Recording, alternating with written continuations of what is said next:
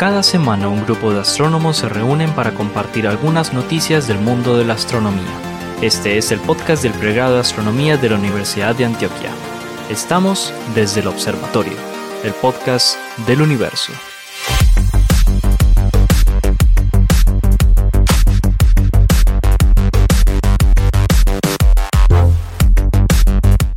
Bienvenidos nuevamente a Desde el Observatorio, este podcast que realizamos desde el pregrado de astronomía de la Universidad de Antioquia.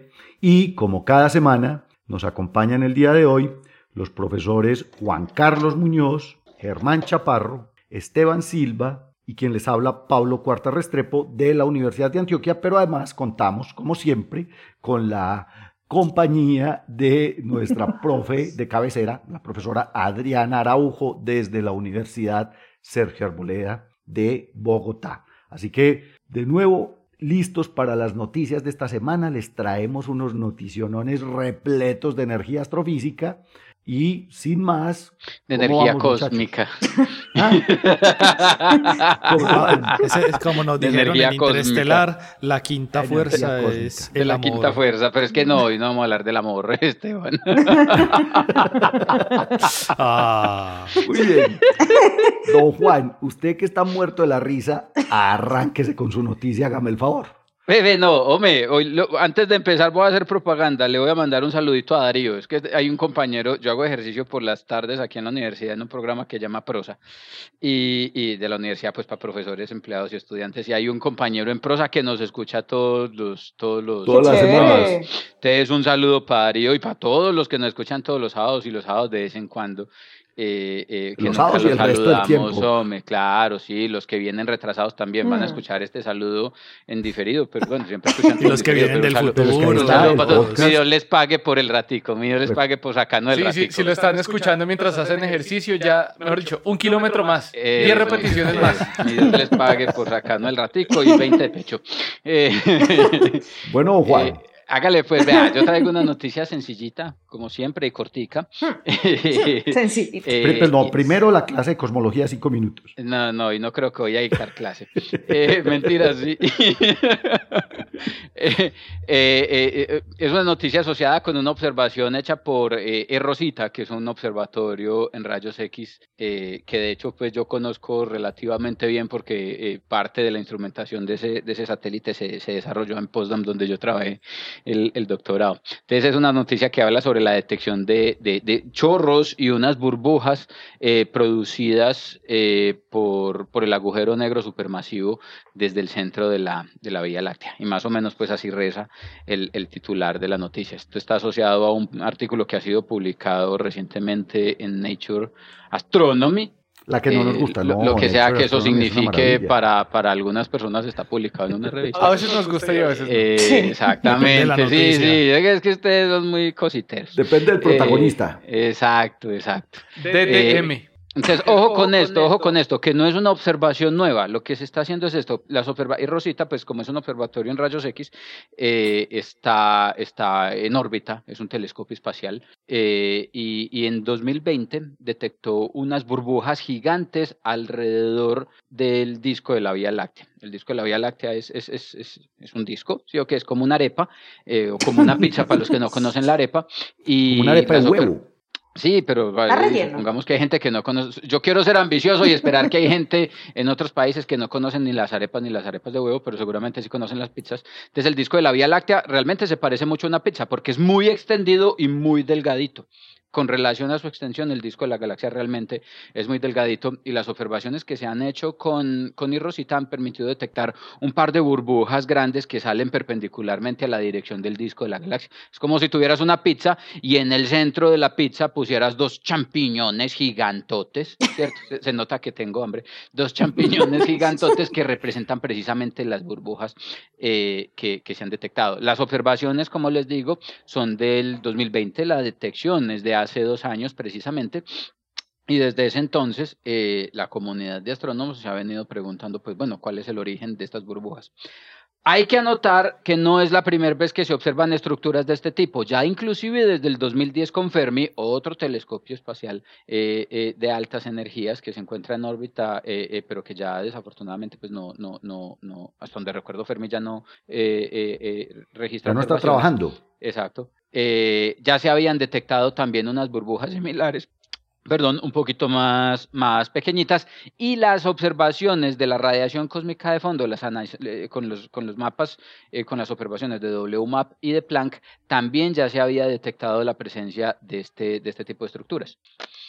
El asunto aquí es el siguiente, ¿de dónde salen ese par de chichones en la estructura del disco de la galaxia? Entonces hay dos, hay dos teorías que, que compiten, son dos teorías eh, que, eh, que corren una en contra de la otra. Eh, precisamente porque la naturaleza de los dos fenómenos es, es, radicalmente diferente. Ojo con lo siguiente, la estructura observada, las estructuras observadas, esas burbujas observadas por, por Rosita son grandes, son muy grandes. Tienen una altura que alcanza a ser del orden de 11 kiloparsecs. 11 kiloparsecs son como 36 mil años luz, casi 40 mil años luz.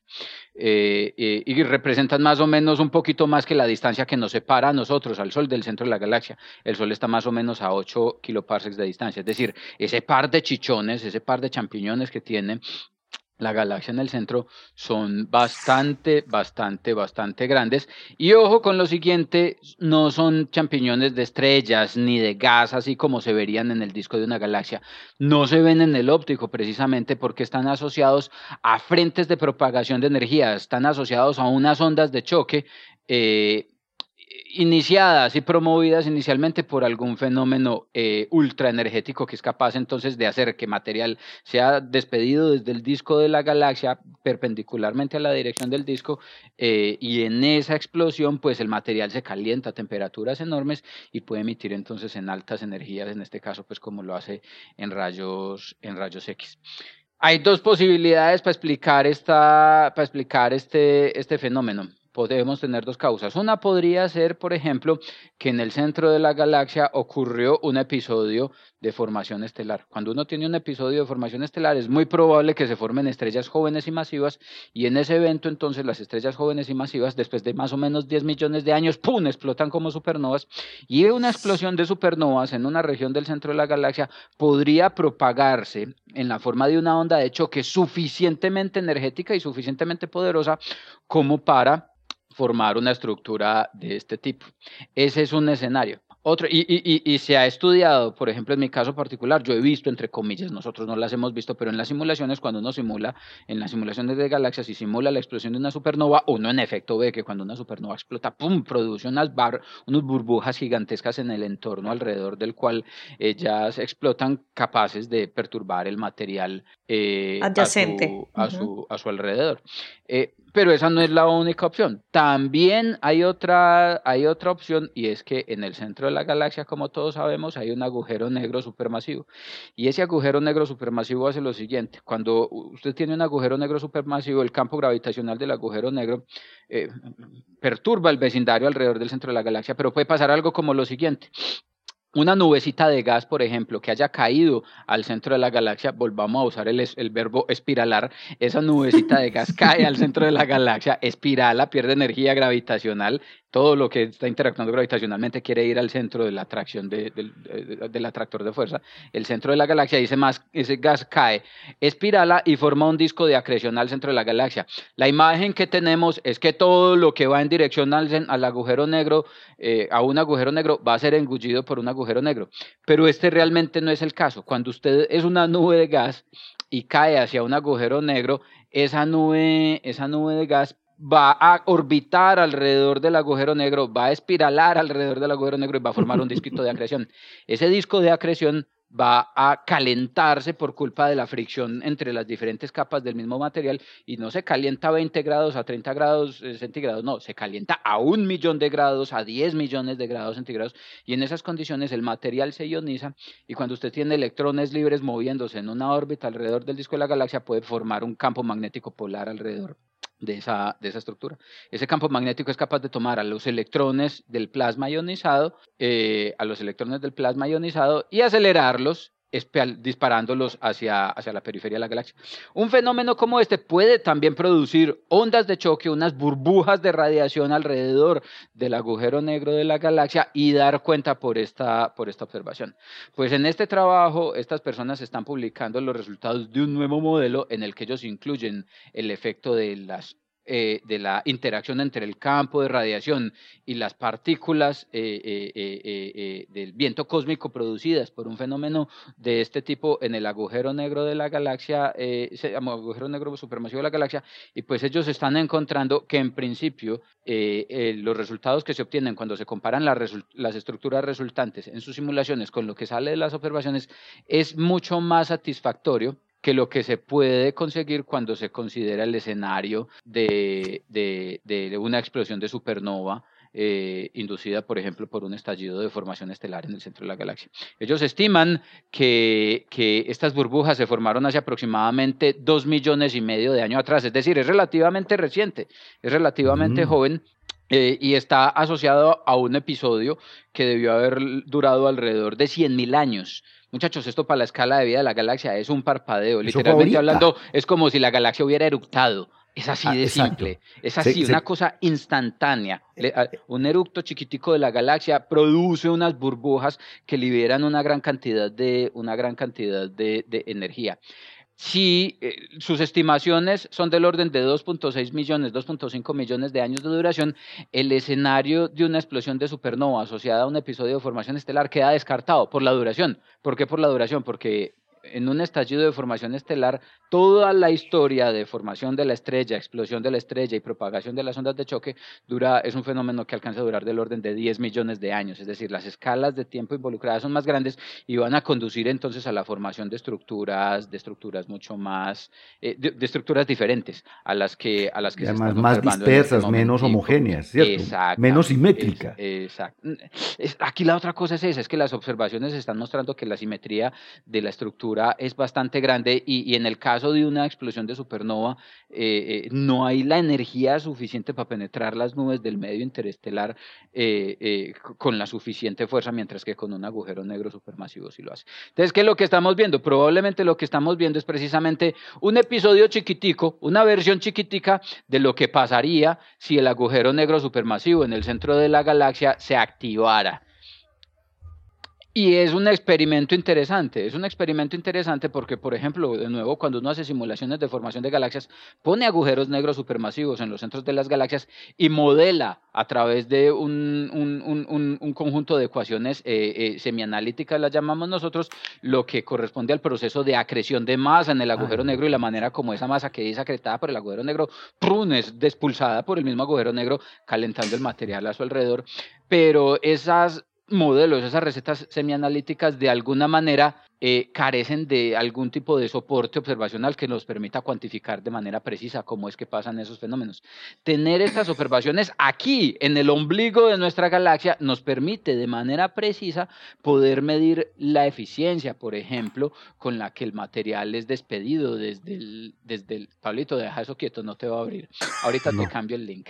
el material es despedido, el material es despedido desde el, desde el centro de la, de la galaxia la eficiencia con la que el material es acretado y engullido por el agujero negro y la energía que es capaz de ser liberada por cada kilogramo de masa que está siendo acretado por el, por el, por el, por el mismo objeto compacto, por el mismo objeto supermasivo. Entonces, esta es... Eh, eh, esta, esta, observación establece un escenario muy valioso para las personas, por ejemplo, que estudiamos el, el, impacto del feedback, los lo llamamos nosotros del feedback del AGN en la formación de las, de las galaxias, porque estas observaciones nos van a dar de primera mano evidencia sobre cómo funciona todo este mecanismo, que para el universo es un asunto que pasa todos los días y que por suerte estamos observando como un eructo chiquitico de la galaxia, donde en la galaxia esto ocurra de manera permanente, el campo de radiación podría ser suficientemente poderoso como para barrer con todo el gas en la galaxia, evitar que se formen más estrellas y podría inclusive el campo de radiación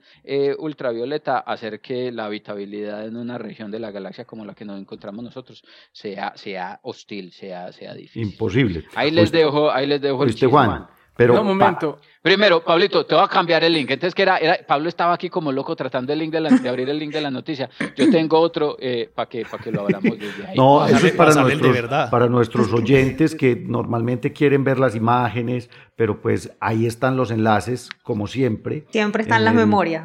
En, las memorias, y, ah, pero como estamos también eh, grabando y mostrando la grabación de vez en cuando, pero hoy mi red de internet... Justo lo acabo de cambiar, ahí está, ahí está, ahí hay link está, Hay un link nuevo y ese sí te debería abrir. Ahí, ahí, ahí, le, le pedí que me abriera. Pero yo, yo tengo una, una pregunta más, más relacionada con la, con la, con la historia. Porque Claro, yo ya había, yo había escuchado hace muchos años sobre este descubrimiento del Fermi, eh, sobre precisamente estas burbujas. ¿Qué, ¿Qué, realmente es lo que está cambiando? Pues te entiendo que el tamaño, además de la región, cambia, pero, pero ¿qué ayuda a restringir que no se podía restringir antes con, eh, con el, la primera vez que vimos esas burbujas? Es el tiempo en que sucedió el evento. Pero no, no te entendí la pregunta. ¿En qué mejoraron las observaciones? ¿qué, ¿qué, mejora La cuestión es que las observaciones son distintas. Las observaciones son distintas. El asunto es que entonces lo que estamos viendo es que eh, e, estamos viendo eh, eh, diferentes frentes de ondas de choque. Entonces lo que está pasando es lo siguiente, y Rosy te está mostrando unos cascarones que se extienden más o menos hasta 11 kiloparsecs de distancia, pero las burbujas de Fermi son más chiquiticas, están a una escala por debajo. Entonces parece ser que lo que estamos viendo son diferentes regiones del frente de choque asociado a la perturbación inducida por el agujero negro, por el agujero negro supermasivo. Por eso el escenario eventualmente antes observado por, Fermi podría en principio ser asociado más fácilmente, ahí de pronto dejar la imagencita ahí quieta, Pablito, ven que hay como, Solo la imagen, como, como una medusa, como un champiñoncito, y lo que está viendo Rosita es el cascarón más externo, es el cascarón más externo, cuando lo que se había observado anteriormente con Fermi era solamente la región, la región interior. Sin esa región externa no se tenía, vamos a decirlo así, la información suficiente para decir, vea, es que esto también se puede explicar por la presencia del agujero negro. Y de hecho, las explosiones de supernova no son capaces de dar cuenta por la estructura compleja de, entre comillas, múltiples cascarones de, de, la explosión y menos eh, por la observación de, rayos X de Rosita. Eso me deja dos inquietudes. Una, una boba y de pronto no tanto. La, la, la, la, boba es qué nombre le pondríamos a esto, porque, claro, yo he escuchado la expresión microcuásares pero se refiere a, a, digamos, a agujeros negros chiquitos que se portan como, eh, como AGNs. ¿No? E, esto, esto es como al contrario, porque es un agujero negro grande que se comporta como pero... pero solo un instante de tiempo muy corto. Esto, fue es un episodio de una estrella y eruptó. Pero, pero esto es un episodio, pero, es un agujero negro. Es un episodio de actividad eh, del agujero negro, pero yo no me atrevería a llamar eso AGN, porque es que esto le debería pasar a todos los agujeros negros supermasivos todo el tiempo. Eso me preocupa y hemos, eh, o sea, ¿Cuál es la restricción de otras observaciones de galaxias similares a la nuestra? Porque una vaina que ocurre cada dos millones de años, una vaina así. Eh, exacto, el problema es que esto lo podemos, como es, eh, eh, aquí el asunto es el siguiente, una AGN difiere de esto en el sentido de que cuando vos tenés una AGN hay inestabilidad permanente en las órbitas del gas en la galaxia que garantizan que el gas está fluyendo hacia el centro de la galaxia de manera, vamos a decirlo así, continua. ¿cierto? Entonces hay un flujito de material siempre yendo hacia el centro de la galaxia que alimenta el AGN de manera relativamente constante y garantiza que haya un disco allí todo el tiempo. ¿Cierto? Y eso es lo que forma una AGN. En esas condiciones, la cantidad de material disponible para que el agujero negro emita cantidades impresionantes de radiación permanentemente es suficientemente fuerte. Cuando vos no tenés eso, sino que tenés una nubecita chiquita que eventualmente cayó al agujero negro, tenés la oportunidad de formar un disquito de acreción que ah, se forma como una estructura alrededor del agujero negro, hace un alboroto chiquitico durante 100 mil millones de años y la misma radiación emitida por el agujero 100 mil años. 100 mil años, perdón, 100 mil años. Eh, eh, y, la misma radiación emitida durante todo ese proceso se encarga de diluir el propio disco. Entonces es un episodio chiquitico que, No, alcanzaríamos, pero yo no yo realmente no creo que para las distancias a las que se encuentran las galaxias, que típicamente observamos como galaxias con, eh, con actividad de AGN, se, dejen, se dejen observar. no, sin actividad de AGN, al revés. O sea, es que este galaxias este normales. no, es, no, alcanza y poderlo observar en galaxias normales, exactamente. Para mm. poder observar en galaxias normales deberíamos poder. Hay que hacer el intento de hacer esas observaciones con este nivel de, de sensibilidad en galaxias como. Pues en galaxias en el vecindario eh, de, la, de la Vía No, yo digo durante el estallido. O sea, durante los 100.000 años, eso se debería ver en radio en una galaxia. Por eso, Se debería, la idea es esa. Por eso, habría que explorar en el vecindario de la Vía Láctea cuáles de las galaxias que están en el vecindario de la Vía Láctea que no exhiben actividad de AGN exhiben evidencia de este tipo de episodios. ¿ya? Lo que pasa, la pregunta es, este cuánto tiempo sobreviven esos remanentes alrededor del centro de la galaxia. Eh, Dos millones de años, de todas formas, sigue siendo muy poquito. El Sol se demora 250 millones de años en darle la vuelta al, al, centro de la galaxia. es decir, probablemente mientras que el Sol parpadea, las burbujas salen, se forman, se diluyen y el Sol ni cuenta de dio. Entonces, la otra cosa es esa, y es qué tan frecuentemente ocurren y cuánto tiempo duran estos remanentes como para decir que hay una probabilidad alta de observarla en otras galaxias que tienen que relativamente estar cerquita a nosotros. Pero además, porque es que esto es un evento fortuito, digamos, fue el agujero se comió una estrella masiva y eruptó, que es lo que No, no sabemos qué se comió, no se comió una estrella masiva, se cayó una nube de gas, no invente cosas, Pablo, que no Algo se comió, algo se comió. Así empiezan los chismes. Así empiezan los chismes. Le cayó gas, no, realmente no es una estrella, si hubiera sido una estrella el episodio hubiera durado más tiempo. No sabemos, pues es que nos, eso sucedió hace dos millones y medio de años. Le cayó una nube no de gas. Comió. No, pero precisamente ese número que acabas de citar, Pablo, es el que, es el que me causa como escosor, porque dos millones de años es tan poquito tiempo que que mucho, mucho chimbazo, que justo, hasta, justo hace tan poquito pasó eso y no volver a pasar durante 13.800. Mm. No, es probable que vuelva a pasar. es probable que, vuelva a pasar. Eh, más bien es probable que haya pasado muchas veces. Es probable que haya pasado muchas veces. En la historia si ha pasado muchas veces, entonces deberíamos verlo en otras galaxias muy seguido. Bueno, eh, eh, otra vez, depende de cuánto tiempo le dure. depende de, cuánto tiempo dure la cicatriz. Es que el asunto es ese. Vos ves mucha gente en la calle pero no ves un montón de gente con heridas en la cara, pero es porque la cicatriz o en la piel, porque el asunto es que la, herida dura lo que dura la cicatrización, cinco semanas. Vea, Adriana, hasta que se Cinco semanas, no, cinco días, ¿cierto? Entonces el asunto es ese. Adriana, hasta que se habla hace rato y usted... ¿Cuánto tiempo dura eso? Muy bien. Pero, pero si están discutiéndole, Germán le pregunta, él le contesta, el otro le pregunta, obvio, pues vamos a discutir. Entonces cerremos y Tiene nos que, es, mija, que, que respetar. Pegue el grito a él.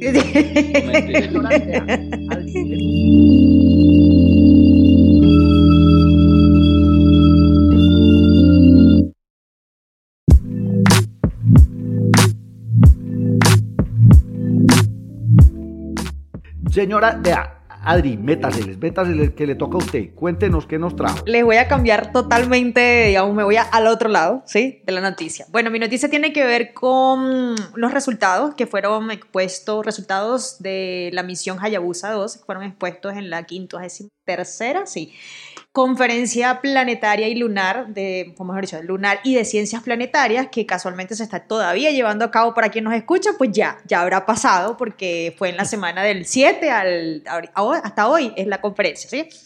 Los resultados eh, los presenta el equipo de JAXA, que es la agencia aeroespacial japonesa, parte también de la Universidad del, de grupo de investigación de la Universidad de Kyushu, de Fukuoka, y se trata justamente de los análisis preliminares, o mejor dicho, los primeros resultados de los análisis de la muestra del asteroide Ryugu. ¿sí? Para los que nos escuchan, pues recordarle también que esa muestra ya está aquí en la Tierra. Ahorita les cuento otra cosa súper, súper que no sabía yo de esto. Ahí está, está en un tarrito. sí, ya está aquí en la Tierra, ella, ella le entregó... Así es, un tarro como de pintuco.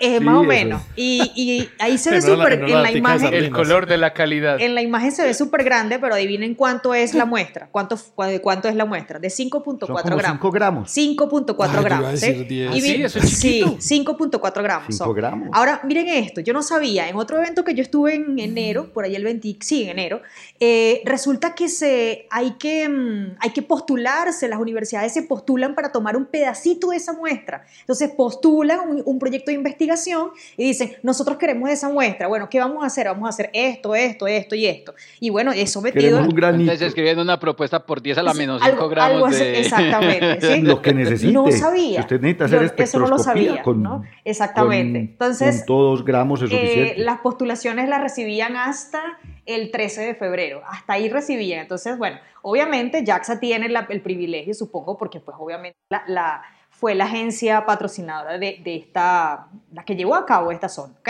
Bueno, eh, seguimos. Estos resultados, digamos, son los, los, primeros ya in situ de, la, de, la, de, la, muestra y, como les digo, fue, fueron presentados en esta conferencia. Ahora bien, eh, Hayabusa, la sonda, tuvo dos momentos de digamos, de la toma de muestra y es importante hacer relevancia a esto. ¿Por qué? Porque la primera fue superficial, es decir, el brazo mecánico llegó, descendió y tomó la muestra, guardó, listo. La otra fue subterránea, ¿ok? Pero recuerden que esta otra, o pues lo famoso de esta sonda o de esta misión fue que ella liberó un impactor, o sea, una carga de, de explosivo la, y creó un cráter de impacto y ahí ella vuelve y hace la segunda toma de muestra. Entonces, digamos que tenemos, o ellos tuvieron dos tipos de muestra, una superficial y una subterránea. ¿okay? En total, los 5.4 gramos que pues estamos viendo justamente en el tarrito ese de pintuco que dijo Germán. ¿okay? Ahora, ¿cuáles son? eso es un dedal. Ah, es, un dedal, es un dedal. imagínate. 5.4 gramos, de, gramos, polvo. Bueno, eh, ¿Qué sabemos de Ryugu? Ryugu es un asteroide este, carbonáceo, es decir, la mayor cantidad está compuesto mayoritariamente de compuestos orgánicos. ¿okay?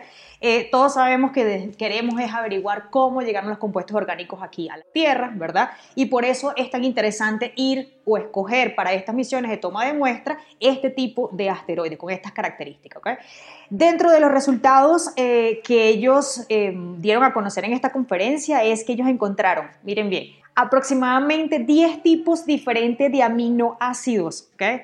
Dentro, aparte de los aminoácidos, encontraron, aroma, eh, encontraron hidrocarbonos policíclicos aromáticos. Encontraron eh, y estos últimos hidrocarbonos son parecidos a lo que nosotros encontramos aquí en la Tierra, que es el hidrocarburos, petróleo. ¿ok? Eso fue lo que encontraron en esta muestra. Aparte de ah. eso, ¿verdad? Sí. Eh, aparte de eso, encontraron que encontraron que Ryugu, ¿verdad? Eh, aparte de ser de carbonáceo, es uno de los, de los asteroides con mayor cantidad de compuestos orgánicos. Entonces, uno dice, bueno, pero ¿cómo hacen para comparar quién con quién? Acuérdense que en la Tierra tenemos condritas carbonáceas, que son justamente los progenitores, son asteroides de este tipo. Entonces tenemos cómo comparar, porque pues vamos a, van a los cráteres de impacto aquí en Tierra, recorren la, eh, recogen esa muestra y pues la estudian. Entonces están comparando esa muestra in situ con lo que encontramos aquí en la Tierra. Ahora bien, es importante también hacer, hacer la comparación de que hacer la, la, salvedad de que todo lo que ya se encuentra aquí en tierra pues tiene justamente esa interacción ya con el medio terrestre, es decir, está contaminada, esta muestra no. Otra de las cosas que ellos estaban en otro de los resultados interesantes es que revelan que la muestra tiene cristales Em, de agua, ¿ok? Tiene cristalitos de agua. Eso también revela justamente los progenitores que formaron a Ryugu, es decir, los padres. Entonces, eh, dado que Ryugu es una pila de escombro eh, unificada eh, justamente por acción de la, de la, fuerza gravitatoria, se cree entonces que los progenitores de este, de este mm, asteroide em, se crearon o se formaron fuera de las regiones donde el CO2 y el agua no puedan ser volatizados o que por lo menos no alcancen a ser volatizados de manera de que esos, esos cristales de agua, esas moléculas de agua, permanezcan intactos en, en el asteroide como tal.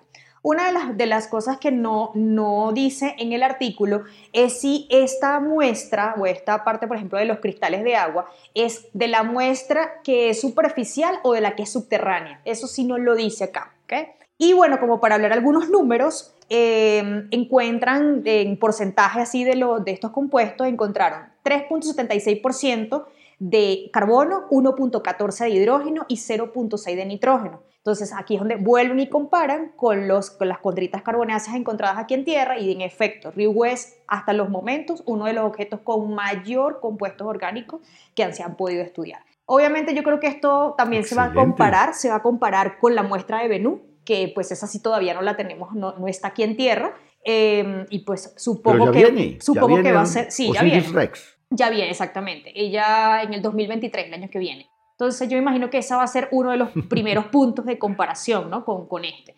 Saber si realmente este es tan, tan tiene tanto compuesto orgánico como esto. ¿okay? Eh, y bueno, no sé qué eh, otras universidades obviamente irán a dar sus resultados, porque como les digo, subastaron prácticamente, no mentira, no subastaron, sino que dijeron, bueno, postulen a ver quién más quiere un pedacito de esta muestra y pues harán también nos pusimos las pilas. Sí, pues yo les dije, ¿se acuerdan sí, que les claro, pero es que a, nosotros lo único que nos quedaría sería como ponernos en la lengua a ver a qué sabe. Pues, Ay, no, ¿cómo así? No, no, no, no, no, no.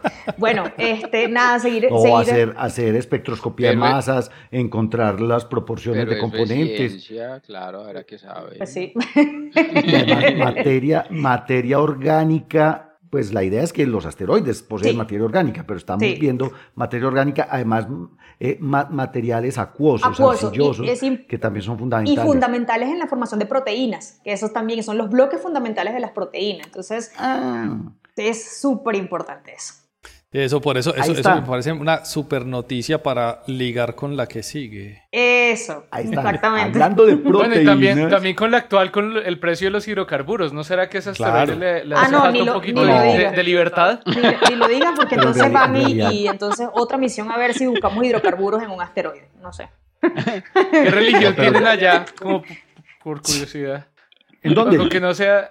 En, el, en, eh, en, ese, en ese asteroide. pues para, ah. que si tienen una, una religión de esas bien violentas, entonces les podemos ir a dar algo de libertad. Bueno. Hable.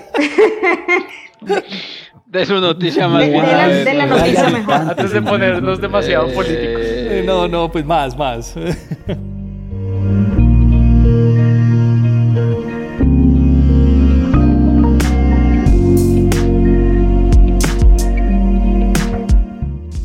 ya que estamos hablando de materia orgánica, siga usted. con su materia orgánica. Bueno, no, esta semana estamos hablando de, eh, ante todo, el 8 de marzo, que fue el día de conmemoración de la lucha por los derechos de la mujer, y entonces llamó mi atención por muchas razones, una de esas fue esa, eh, un artículo eh, de autoría de seis mujeres trabajando en el Observatorio de Leiden, eh, liderado por una estudiante de maestría llamada Nashanti Brunken, utilizando datos del radiotelescopio ALMA en Chile. Ellos hicieron la detección de la molécula más grande detectada hasta ahora en una, en un disco formador de planetas. No es la molécula más grande hasta ahora descubierta en el espacio, pero sí la más grande descubierta en los lugares donde esperamos que se estén formando los planetas. Esta molécula se llama el dimetil éter es, la fórmula es CH3 o CH3. Em, y también parece, tienen como, como una detección tentativa de otra molécula bien grande, más grande de hecho, eh, llamada metilformato, que es CH3 o CHO. ¿Cuál es, ¿Cuál es, el interés de encontrar este tipo de moléculas? Resulta que esta molécula del dimetiléter ya se había encontrado en, en las etapas más primarias de la formación estelar, casi que antes de la formación estelar, en, en, en, en, lo que llaman cores sin estrellas, como, como, ¿cómo se llamaría eso? Es que core es Unos núcleos en las nubes moleculares gigantes. Sí, sí, es que decir núcleos es un poco complicado, es una muy, muy mala traducción. Son como, pero, son como unos grumos, grumos de material dentro de una nube molecular. Eso. Ahí se habían encontrado, se había encontrado esta molécula, también se habían encontrado en, en protoestrellas, en sistemas protostelares, lo que los que se llaman clase cero en la clasificación del HADA, y también se había encontrado el año pasado en el cometa 67P. ¿no? Entonces se ha, eh, encontrado en muchas regiones de antes de formar planetas, antes de formar, eh, sí, y después, o sea, en Churi eso sería después ya de formar planetas. Entonces, ahorita lo estamos viendo en una de las eh, eh, etapas más tardías de formación de, planetas, en un objeto llamado IRS-48, que es un disco transicional. Ahora, esta es una molécula orgánica, es una molécula orgánica compleja que eh, normalmente se forma, o digamos, normalmente esperábamos o esperamos que se forme principalmente a través de reacciones en el, en el gas, pero dado lo, dada lo abundante que es, eh, se sospecha, o más bien se infiere, que también seguramente se forma en las capas congeladas de, sustancias volátiles alrededor de granos de polvo. O sea, los granos de polvo que después van a formar asteroides, como los que decía Adrián ahorita. Eh, los granos de polvo eh, interestelar con los que se generan estos objetos, pues tienen capas de hielo donde en su superficie, a través de un proceso que se llama química eh, de superficie, se pueden unir compuestos y generar, eh, unir elementos y, diferentes tipos de átomos y formar moléculas orgánicas complejas. Estas moléculas orgánicas complejas, como no solo resaltarlo, pues se supone que son los precursores de compuestos prebióticos, o sea, todavía más complejos, pero pues obviamente muy difíciles de detectar. Entonces, este material en las nubes, eh, en las nubes interestelares se espera que terminen eh, como parte del disco. formador de planetas. Y pues lo que ocurre es que en, eh, cuando una estrella calienta el material del disco, pues los hielos se subliman y esos hielos sublimados se convierten en gas esencialmente y eh, si estamos de buenas, los podemos observar. ¿Qué es lo difícil del asunto? Que la radiación ultravioleta de las estrellas es también muy nociva para estos compuestos orgánicos, o sea, los, desbarata muy eficientemente. Entonces tenemos como que pescar, pescar este tipo de moléculas en, bajo condiciones muy especiales, ¿sí? no, no es muy fácil encontrarlas. Eh, no sabemos cuántos de estos precursores interestelares terminen en planetas, lunas, cometas, no tenemos ni idea. Eh, aunque pues parece que en el sistema solar pues eh, hay, muchos de, este tipo de moléculas orgánicas complejas, como pues, lo, acaba de vivenciar la noticia de Adrián. Em, el metanol, por ejemplo, es una de estas moléculas muy comunes que se ha detectado ya no solo aquí en nuestro, nuestro sistema solar, sino alrededor de varios discos, pero las moléculas más complejas de más átomos son más difíciles de encontrar, porque entre más átomos tengamos, digamos que son más, es más improbable formarlas. Entonces, eso hace estas detecciones muy complicadas. Entonces, estas detecciones normalmente se hacen a través de, de líneas de transición del gas entonces, cuando estas moléculas salen al gas, tienen transiciones eh, rotacionales y es a través de esas transiciones, de esas líneas de emisión, que las podemos pescar. Pero si no hay suficiente material, pues difícil, difícil encontrar las líneas si no hay gas que, la, que, emita esas líneas. Entonces, e, esa es como gran parte de la dificultad de encontrar estas moléculas. Em, esta estrella tiene unas condiciones muy particulares para encontrar, para, para encontrar compuestos interesantes ahí, porque resulta que es una estrella muy masiva es una estrella tipo Herbig, que es como de la familia de las estrellas jóvenes están las Tetauri y las Herbig. Las Tetauri es tipo Sol y menos masa, y las Herbig son estrellas mucho más masivas. Las masivas. son estrellas, sí, mucho más masivas y mucho más luminosas. Entonces, como son más luminosas, entonces y Haro. Pues, se, te, olvida el Haro. No, esos son un poquito diferentes los objetos Herbig-Haro. Eso, es una Herbig AE. Ah, ok. O sea, eh, eh, en esta eh, no participó Guillermo Haro. No. No, no, esto no tiene jets que yo sepa. No, no tiene jets que yo sepa. Son, son parecidos, pero no, esta no tiene, no tiene jets. Sí, simplemente es una estrella masiva en formación. Eh, y formando con un disco alrededor. Pero adicionalmente tiene una cavidad, tiene un hueco. Tiene un hueco ese disco, entonces significa que las partes más internas, digamos, el relleno del disco está expuesto a la radiación de la estrella. Eso es lo interesante.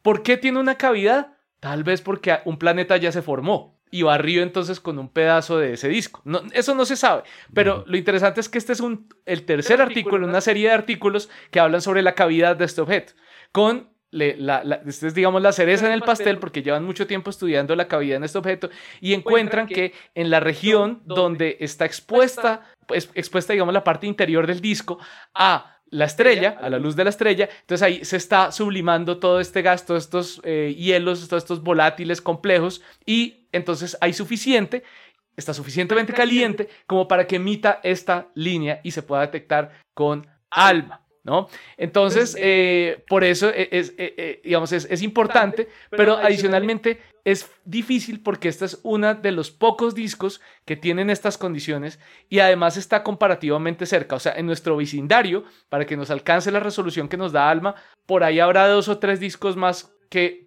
podamos descubrir este tipo de cosas. En el resto de discos que nos quedan medio cerca, va a ser muy, muy difícil, muy difícil. Entonces, eh, sí, dale. Pero yo creo que una cosa importantísima de esta noticia es, primero, que efectivamente estamos encontrando, digamos, eh, acumulación de estas moléculas orgánicas en el material del disco, que es la noticia es porque no lo habíamos visto nunca en un disco protoplanetario, pues este, estas moléculas grandotas. Y lo que estamos viendo es que el modelo de acumulación de estas moléculas en los hielos, alrededor de granos de polvo que después terminan siendo parte de planetas, pues de ahí digamos que viene la importancia astrobiológica incluso de la noticia. Claro, es una claro, molécula precursora que finalmente termina en planetas. Es el viaje de esta molécula que empezó en el medio interestelar y termina entonces en las regiones donde estamos formando planetas, en un disco que muy posiblemente está formando planetas.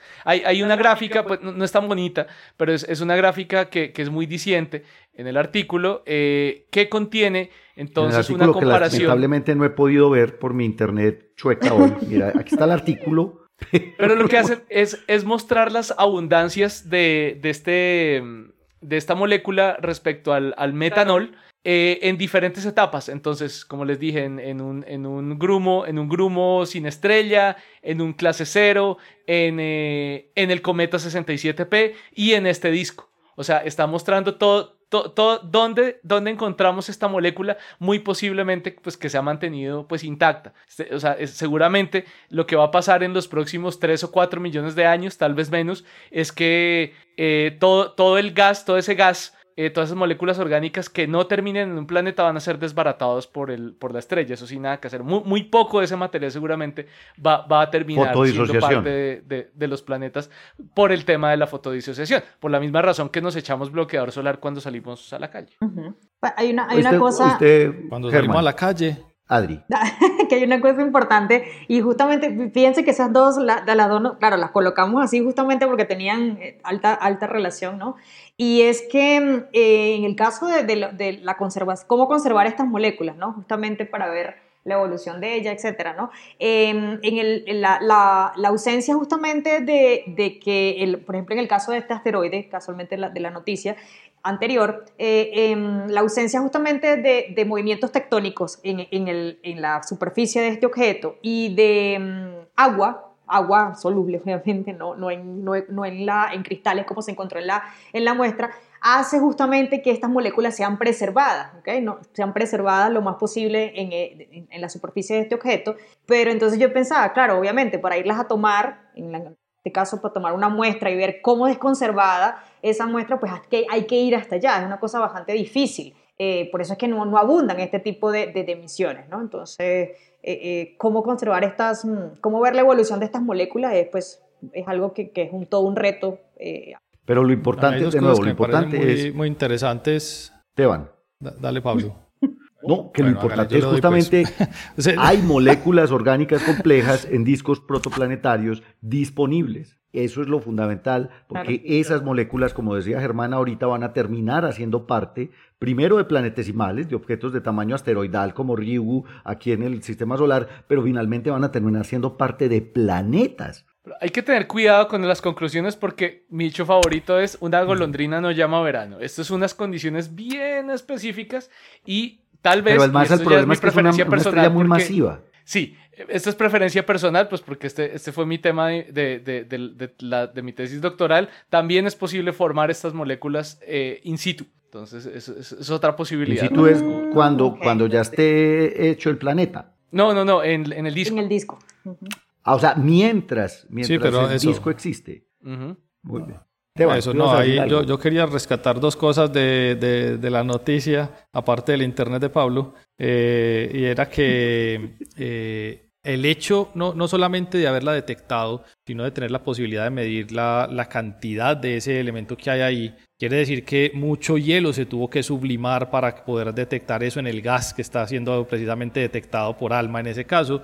Lo que quiere decir es que la fracción es, es, es importante en relación a, lo que se había observado antes que si bien es cierto lo que dice, lo que dice Germán, eh, hay que tener en cuenta que esto puede ocurrir en otros tipos de, de escenarios. Este particular, para hacer una estrella eh, masiva, que las estrellas masivas generalmente no las hemos encontrado con, con planetas, no tiene, como dice Germán, que terminar siendo eh, algo que va a caer a un planeta. Puede que simplemente la misma estrella genere fotodisociación al punto que no permite la formación de objetos tan masivos como planetas. Eso puede llegar a pasar sin ningún problema. Pero, el hecho de que esté ahí Quiere decir que antes eh, que la estrella fuera tan caliente, se permite esa formación y los granos de hielo y toda la estructura permite que esto sea un proceso natural. Y a lo que iba eh, con esto eh, en importancia es, esto ocurre en prácticamente todos los escenarios entonces que estamos analizando. Y eso quiere decir que la, presencia de moléculas que pueden terminar siendo moléculas generadoras de lo que nosotros llamamos vida no es tan extraña en el universo. Que si bien no es una conclusión, que tiene razón Germán, es eh, simplemente la posibilidad de formarlas. Y la posibilidad de formarlas, independiente de si es una estrella masiva o una estrella menos masiva, ya es bastante importante. Y encontrarlas en este disco particularmente, no quiere decir que en los otros no haya, no, no haya, perdón, sino que lo que estamos viendo nosotros es un disco donde sí hay. En los otros es que no hemos tenido las, la capacidad técnica de hacerlo y eso es, eso, eso es interesante. Porque este nos permitió verlo de, precisamente porque la estrella es masiva y fue capaz de fotodisociar rápidamente todo eso que hay ahí. Eh, eh, el, el problema que hay que aclararle a los, a los oyentes sobre las estrellas masivas es que todo, son más afanosas, o sea, ellos todo lo hacen muchísimo rápido. Son, son precoces, o sea, su vida y muerte es mucho, mucho más, eh, con varios órdenes de magnitud, más rápida que, por ejemplo, en el Sol. Entonces, todo lo que vaya a hacer esa estrella lo hace rapidísimo. Mientras que en un escenario de formación del Sol, todo es mucho más lento, mucho más gradual, la formación de o sea, todos estos procesos que estamos hablando son mucho más lentos. Entonces, por, esa es como la gran diferencia. No es simplemente decir, ah, tiene más masa y ya. No, eh, eso tiene unas implicaciones sobre su evolución. Claro. Y lo segundo que quería rescatar de la noticia es que eh, una de las autoras de la noticia, que no solamente son todas mujeres, una de ellas eh, estuvo en la escuela que hicimos el año pasado acá claro, en la escuela del Astro Twin, que es Nike van der Marel. Ella estuvo en la escuela haciendo parte de los profesores que estuvieron eh, dictando la escuela. Lo que quiere decir es que estamos trabajando con gente que está haciendo la ciencia en este momento de punta y que aquí en el pregrado, pues en la universidad, estamos trabajando con, con, con, temas que están bastante relacionados con lo que se está estudiando en este momento, que a mí me, a mí me alegra mucho escuchar este tipo de cosas porque, porque claro, eso es, es, algo que es reciente, es algo que es actual, es algo que nos están trayendo acá de alguna manera. Y la anterior presidenta de la IAU. Era, era expresidente de la Se viene de Van Sí. También está, en ese también ahí. Sí, además uno se siente como en familia porque nosotros somos muy buenos amigos del Observatorio de Leiden de la Universidad de Leiden. Muy bien, eso es, eso es excelente.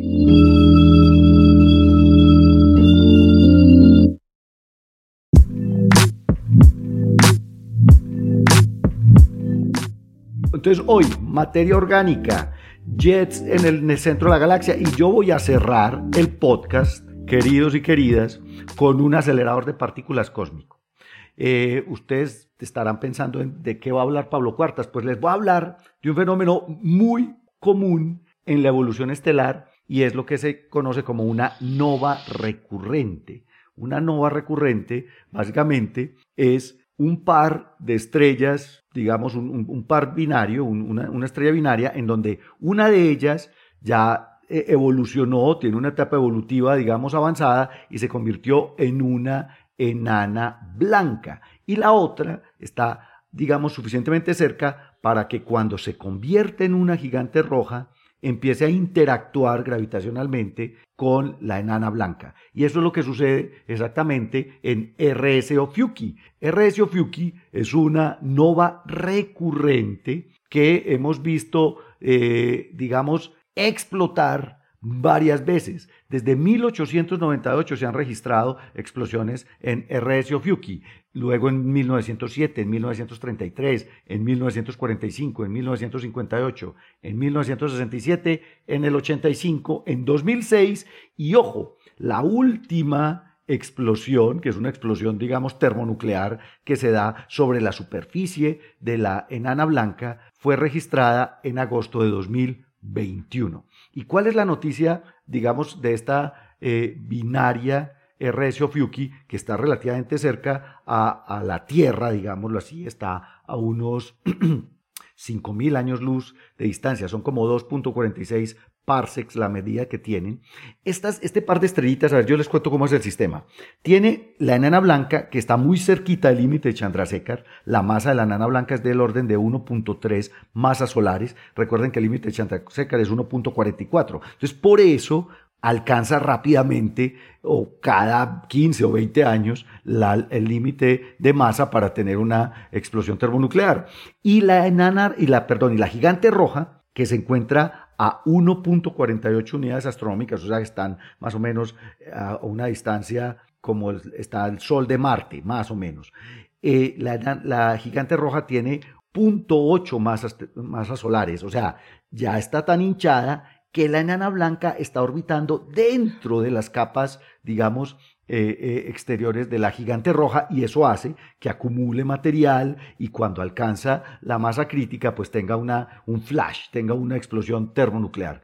Pues en la última explosión termonuclear que se observó en el año 2021, el año pasado, en agosto de 2021, se utilizó un observatorio de, de altas energías que está en Namibia, en África. Este observatorio se llama el HES, High Energy Stereoscopic System. Y con este, eh, eh, pues, y este consorcio de GES, pues tiene un, tiene un detector de rayos gamma de alta energía. Resulta que empezaron a observar la explosión de RS Fuki, midieron la cantidad de rayos gamma y, la, y digamos la energía producida por la explosión. ¿Cuál es la idea?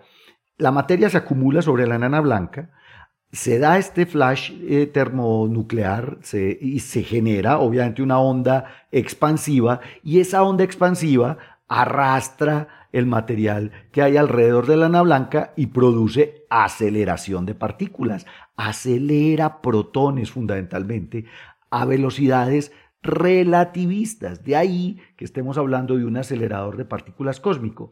Esas partículas aceleradas incluso interactúan, hay incluso reacciones de, fusión de cadena protón-protón que emiten estos rayos gamma que después van a ser observados aquí a través de eh, este observatorio en Namibia. Pues lo que acaban de encontrar y por qué, digamos, se da esta noticia que además fue publicada en Science esta semana, esta es una publicación del 10 de marzo de ayer en Science. Esta publicación tiene interesante que las energías medidas en esta última explosión de RS Fuki de la nova, pues son de alguna manera equivalentes a los máximos posibles teóricos detectados, o más bien calculados para este tipo de partículas de, alta energía.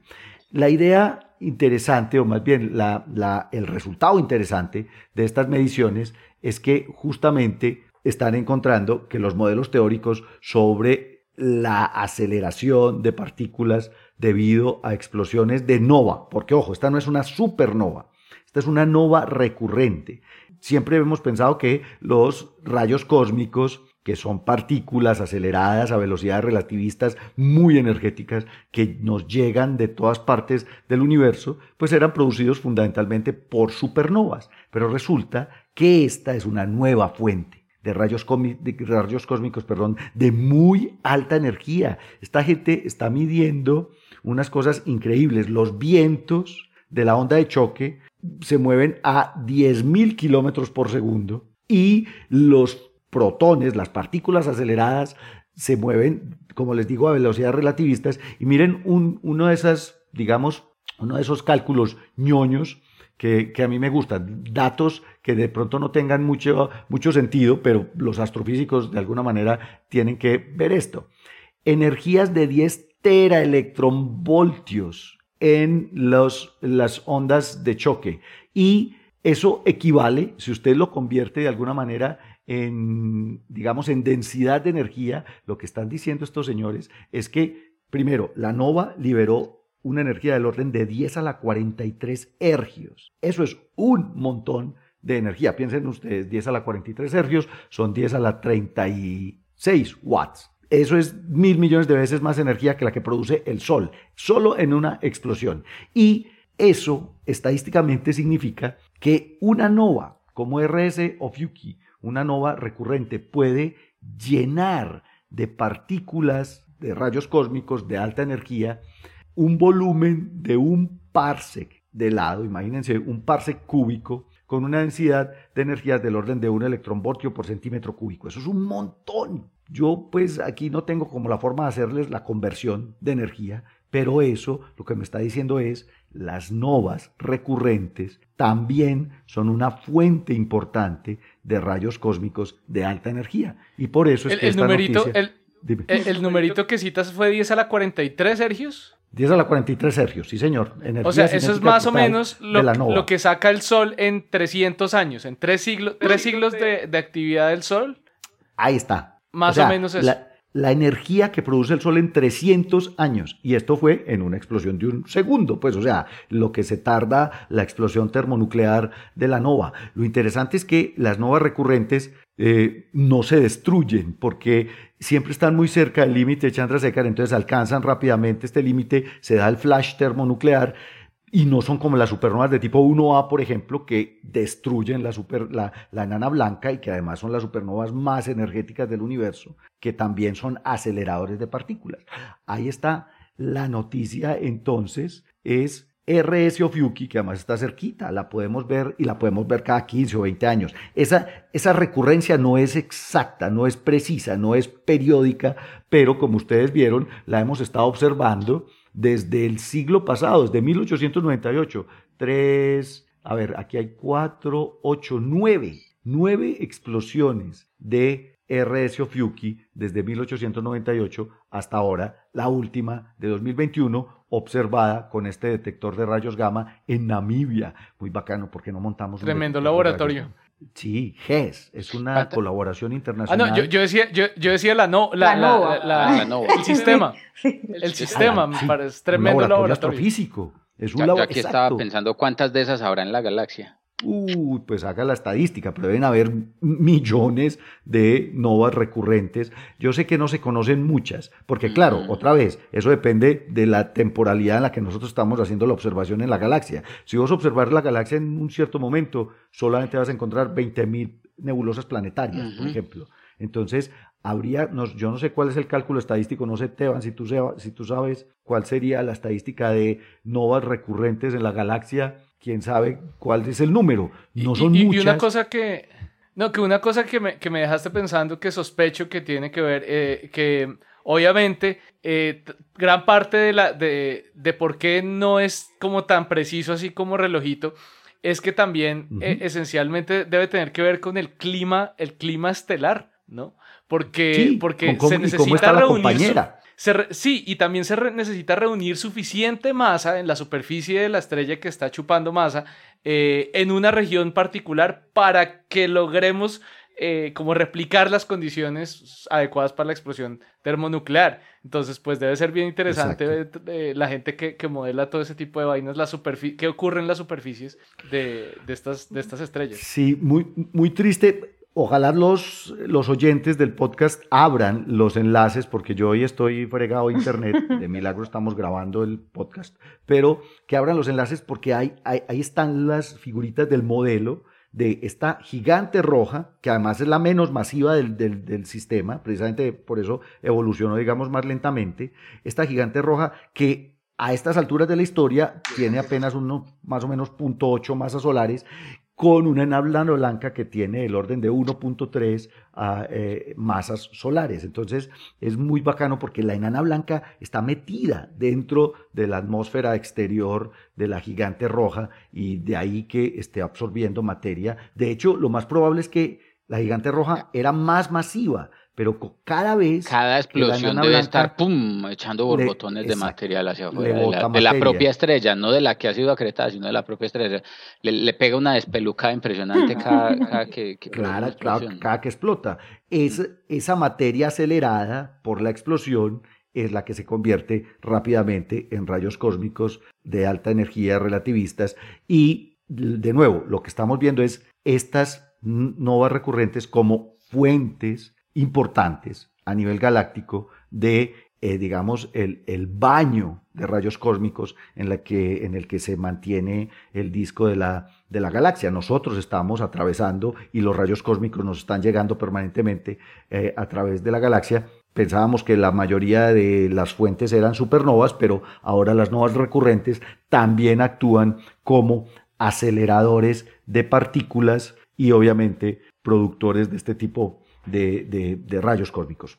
Pues ahí está. Hoy trajimos jets del agujero negro supermasivo del núcleo de la galaxia.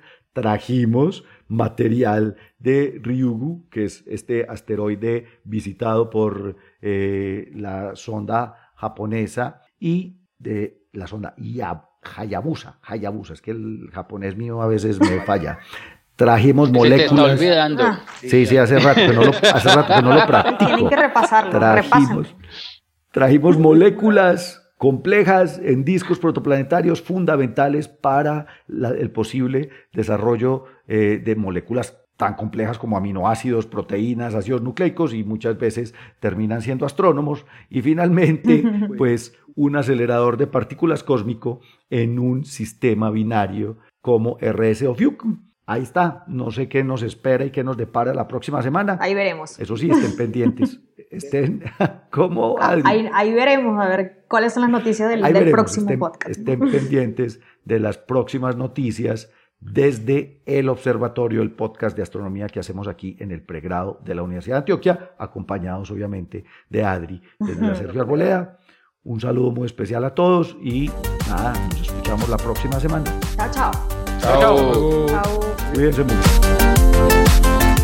Gracias por escuchar desde el observatorio. Estamos en Spotify, Apple Podcasts, Google Podcasts y muchas más plataformas. Realizado por Jorge Zuluaga, Esteban Silva, Pablo Cuartas, Juan Carlos Muñoz y Germán Chaparro, profesores de astronomía del Instituto de Física de la Universidad de Antioquia. Con la producción y edición de quien les habla, Josué Giraldo, pregrado de astronomía de la Universidad de Antioquia.